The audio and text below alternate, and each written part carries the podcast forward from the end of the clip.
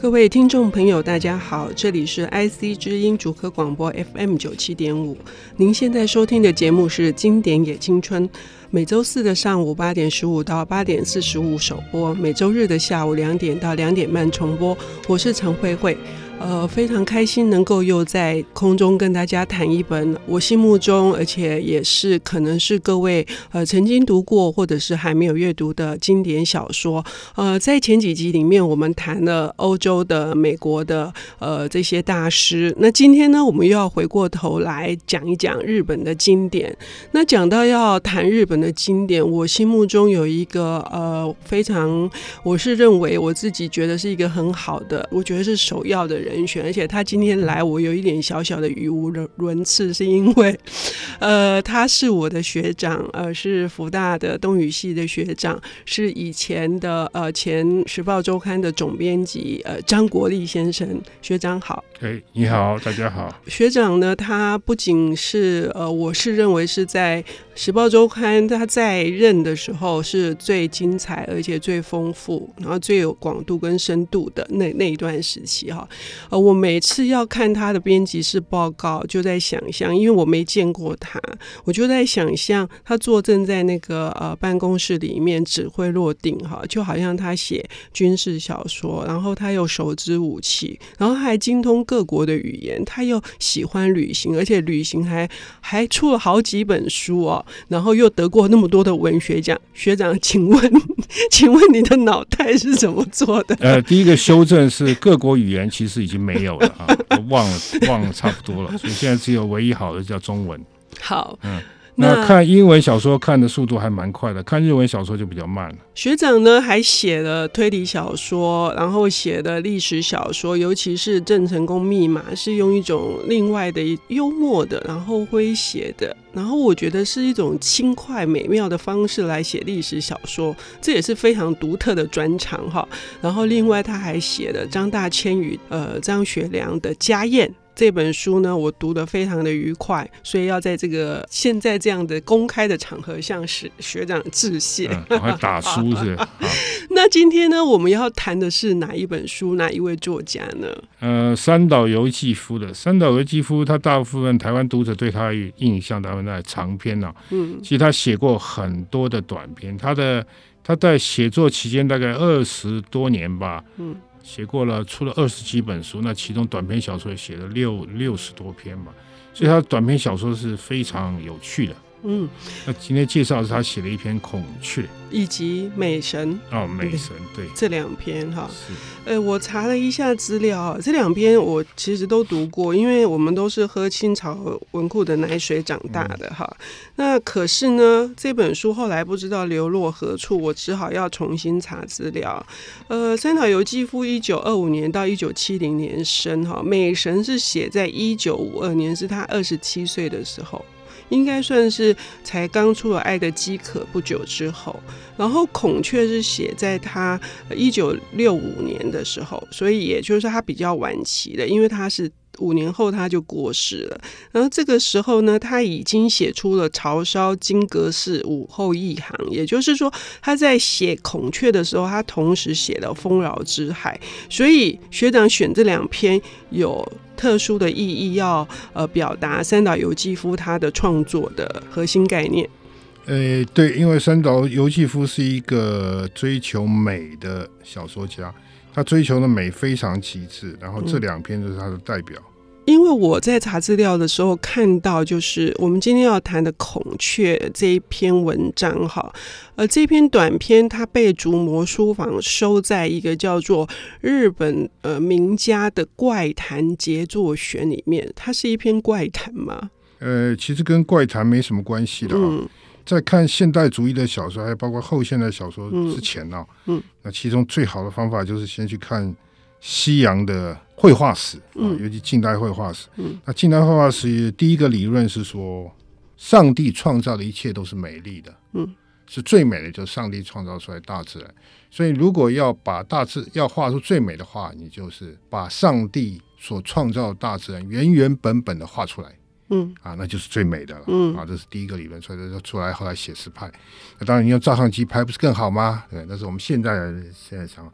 然后接下来又发现说，这个还不够，就是上帝创造世界的时候，他的大自然的时候，每一分每一秒的大自然都是变化中，它是活的，它不是死的。嗯，所以在同一个地方，不同的时间，不同的画家会有画出不同的东西出来。于是就说出现了印象派了。他觉得他那一分一秒，他必须要等到那个光。嗯，那光是不是最好的时候？这个就看每一个画家他自己的定义了。嗯、然后接着慢慢慢慢，这个绘画一直发展，发展到了极致，就是出现了超现实主义。嗯，超现实主义就认为说，不再是用眼睛去看这个世界了，而是用心去看这个世界。嗯，所以很多人看到超现实主义绘画的时候，都不知道怎么办。就是如果按照他呃以往的经验、人生的经验来看抽象主义的画的时候，一定会想的是说，这一幅画到底在画什么？嗯，那错了啊！那抽象主义告诉你说，不是这幅画画的是什么，而是你看到这一幅画感觉是什么？嗯，于是我们看到米罗的画的时候，会觉得啊很快乐啊。于是看到这幅画的时候，就知道哦，他带给我的东西叫快乐，这是很简单的，对不对？嗯。所以在小说里面，他的写作里面也是会越来越自由，越来越开放。所以他可以用非常写实的方法，然后突然之间加入一个非写实的因素，使他表达出来的东西更深刻，他就用了。嗯，所以一开始在在读的时候会觉得很诡异。嗯，可是这个时候的作者三岛由纪夫在这个时候写作的时候已经变得很自由了，所以他可以把各种方法把它融合在一起，只为了表达出来他的理念。是。那他是透过什么样子的方式？这一篇文章的过程是什么？他的大要？呃，讲简单一点，这个、嗯、这个、孔雀这篇小说就是讲了一个一个中年人了啊，嗯、他也有有老婆有小孩子的，结了婚也很多年。他最大的乐趣就是，呃，到动物园里面去看孔雀。那有一天呢，孔雀园的孔雀通通被杀了，于是警察就开始调查，发现他最有嫌疑，因为他在孔雀被杀了前一天一直守在孔雀园外面。这当然是去调查这这个先生，这个先生叫富刚。嗯，那大家调查发现，他的太太是一个没有当成声乐家的一个女人，没有当成声乐家，各位就可以想到，这是很暧昧的形容这个他太太的身材了，对不对？那这个男人呢也很郁闷，就是也是一个很不起眼的男人，所以在这个警察调查要走的时候，突然之间看到，呃，墙壁上挂了一张照片，一个有点无与类比的美少年。就是一个美少年的照片，然后那个警察觉得哇，这个真是这个家里面怎么这么漂亮男男孩子啊？就问富刚说：“这是谁呀？这是你儿子吗？”富刚说：“不是，这就是我十五岁的时候的样子。”哦，我们现在都知道，第一个知道，嗯、富冈很爱孔雀。富康十五岁的时候很帅很帅，跟他现在模样完全不一样了。他有一个可以唱声乐的太太，然后他在家里头可以看得出来也很闷，因为。小说里面大致上形容的这个太太是很强势的。这时候富冈觉得孔雀死掉，他都一直在想象孔雀死的时候，孔雀死的时候，当他心血喷出来的时候会更绚丽。那孔雀死的时候美丽，还是孔雀活的时候美丽呢？总而言之，就是孔雀了啊。然后接下去隔了一阵子，那个动物园里面孔雀又进来了，然后警察要去守在孔雀园外面要抓凶手。简单一点讲啊，就是警察跟的带着富冈一起守在孔雀园外面，看看凶手是谁。然后到最后，他们发现凶手就是富冈家里面那个十七岁美少年。所以这个时候，我们发现这个小说的到最后的时候，发现凶手啊，凶手是一个不存在的一个美少年。嗯，这是大家就觉得很诡异啦。嗯，可是川端康成小说的过程里面，就不停的在形容他对孔雀的感觉。他说孔雀。孔雀是一个很特殊的动物，它是非常的漂亮。当它把它的尾尾巴像打开的时候，是非常漂亮。可是孔雀因为它非常美丽，所以它非常的胆小。只要有狗接近的时候，孔雀死，甚至会被吓得肝会破裂死亡。它的美丽跟它的脆弱是在一起的。嗯。然后呢，这个这个三岛由纪夫由纪夫在写这个富冈啊，第二次又去看孔雀的时候，他仔细看孔雀的脸。发现孔雀那张火鸡一般的脸孔，就丑陋到了极点。嗯，可是为什么会配上这么美丽的身体呢？嗯，他就一直在描绘这个，描绘这个。然后接着他又想象说，孔雀唯有被杀才算是完成了。为什么？嗯，因为孔雀它如果活着时候，它是有很多缺点的。第一个，它很容易受到惊吓；第二个，它真的长得很丑，它就是外表是身体的美丽而已。所以孔雀在死掉的时候，它的美是存在，它所有丑陋的部分都消失了。嗯，而且三岛由纪夫也讲，富冈会觉得孔雀这么美丽的鸟，当它的鲜血喷洒出来的，那不是最美丽的时候吗？嗯？OK，好。我们姑且不论最后的那个令人觉得是天天外飞来一笔，然后让 shock 的这种很震撼的一个结局哦。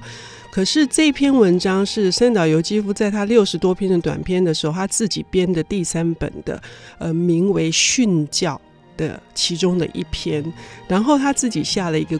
注解叫做《美少年的孤立》，那训教是训的什么教呢？我们休息一下，我们等一下回来再听张国立先生为我们导读。呃，三岛由纪夫的创作美学，谢谢。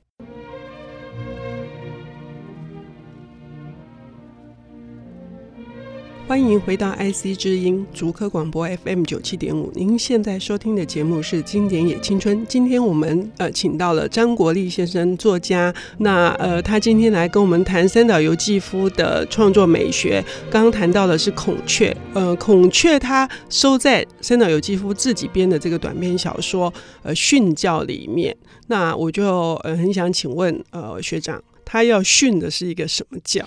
这个三岛由纪夫其实说简单啊，很简单；说复杂也很复杂。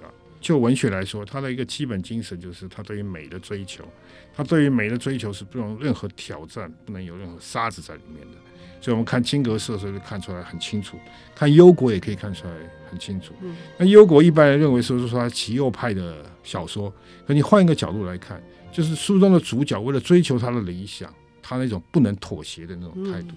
那跟那个金阁寺或者跟孔雀里面是一样，嗯，是非常要求极致。这是后来三岛由纪夫为什么他必须要自杀的原因。嗯，所以很久以前他就已经预告他会自杀。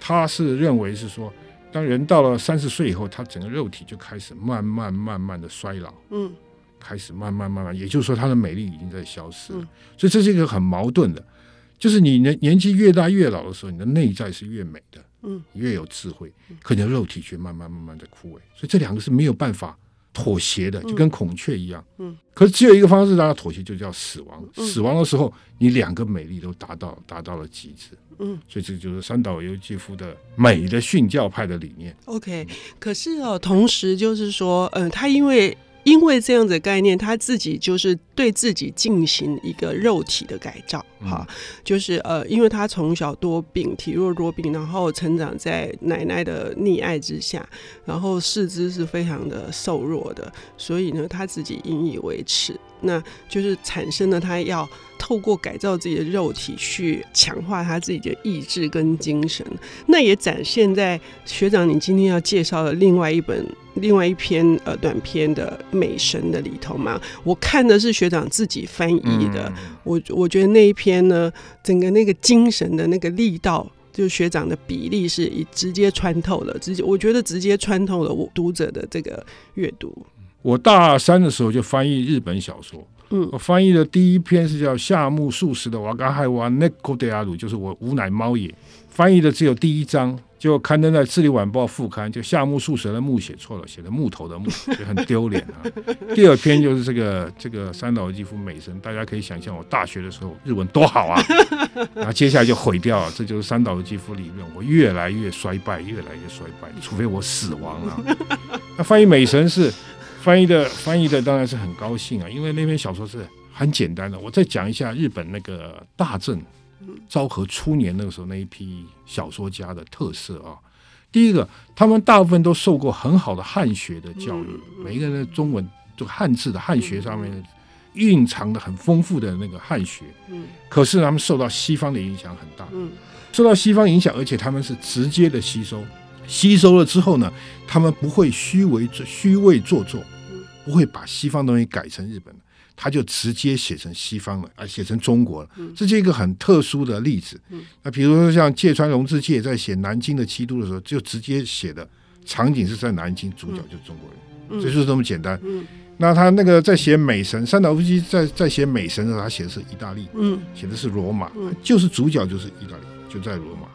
所以他们写作的时候非常的自由，他根本没有地域的观念存在。嗯，这是跟中国的完全不一样。是是，是，这一点很特别，真的很特别。嗯，那比如说还有另外一篇小说叫做叫拿破仑的肚皮之类的啊，嗯、他的小说也开始一开始就写拿破仑，拿破仑为他的肚子上长了一块湿疹而烦恼，然后那个湿疹每天痒，他就抓，慢慢慢那个湿疹越来越大，突然有一天发现那个湿疹抓出来那个那个红色的印记啊，跟他所占领的欧洲一样。啊，你看他可以把拿破仑拿来当主角写，所以我们一般误以为拿，拿破仑捂着肚子是他胃痛，结果不是，是湿疹。湿疹。所以那篇小说，哎，那篇小说谁写？好像也是芥川龙之介吧？就是。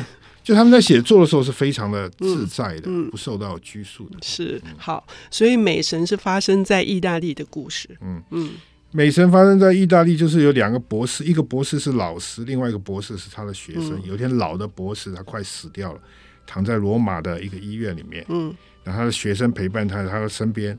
然后突然之间，那个有一个维纳斯的神像进来了，推进来了。嗯，他学生大吃一惊，说：“这个不是放在国家美术馆的吗？嗯、怎么能够拿出来啊？”然后那个老博士就跟他说：“这个石像是我发现的。嗯，呃，所以呢，因为我快死了，所以美术馆特别通融，把他送到医院来，让我见他最后一面。嗯，然后那个学生就觉得。”老师实在很了不起啊，很不可思议啊。嗯、然后，于是他们就聊到这个维纳斯神像啊，这个的。然后，老师突然之间笑着问他学生说：“你知道这个石像有多高吗？”嗯，老师学生是说二点一七米。学生看了很多书，然后拿给老师看，说书上都写他二点一七米。嗯、那老师就一直在笑，他其实是多少？二点一四啊。其实呢，老师就跟他讲，其实这个石像高二点一四。嗯，我偷偷加了零点零三公尺。嗯这个秘密只有我跟维纳斯知道。对，然后因为呢，我是这个发现维纳斯，我又是考古学的权威，所以其他人在写到这个高度的时候，都直接抄我的，也不能去量了。嗯，因为这个对他的美并没有任何损伤。嗯，可这是一个秘密。嗯，这个秘密只有我跟维纳斯知道。嗯，他的学生就觉得很困惑，不太相信啊，觉得怎么会，怎么可能这样呢？老师说，那你就把它量一下好了。于是学生带着尺去量。我们刚才讲的说，它高是多少？二点一七。学生是说二点一七，对不对？对，因为所有文献上面都写二点一七。可是老师跟他说，实际上是二点一四，对不对？嗯、所以中间差了零点零三。所以这个时候学生去量的话，理论上应该量出二点一四。嗯，他老师说的是对的，是对吧？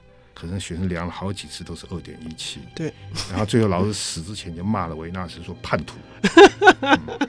嗯对，我觉得这是第一个结局，叛徒。嗯、第二个结局是有一个富人进来，嗯、然后看到这个老博士，八十三岁的老博士，以一种极度丑恶的狰狞的面貌，狰狞的面貌死亡，嗯、就丑陋加狰狞，然后对比那个维纳斯的美。三岛由纪夫不想要传达什么？这个小说啊，其实也是很简单的啊，嗯，就是很简单，他一再强调说。这个秘密只有这个老教授跟维纳斯自己知道，所以老教授非常在意这个。老教授知道，他把维纳斯神像挖出来以后，这个石像就不可能属于他的，嗯，因为他一定是人类共同的文化财嘛，一定会要交出去的，所以他偷偷的暗地里面呢。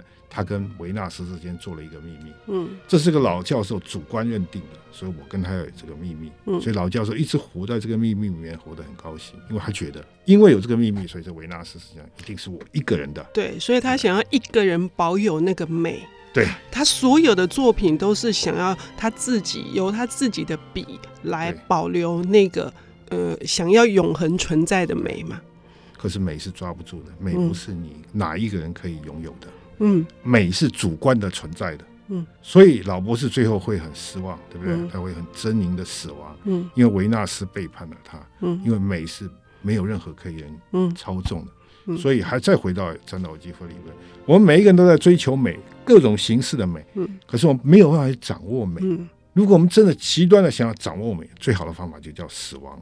OK，又回到他的那个、那个、那个、那个文学的理念。对对对。OK，好，我们今天非常开心能够从另外一个角度，而且是我们以往所熟知的三岛由纪夫的长篇的另外一个视角，他的短篇创作来理解三岛由纪夫的创作的美学以及他的文学理念。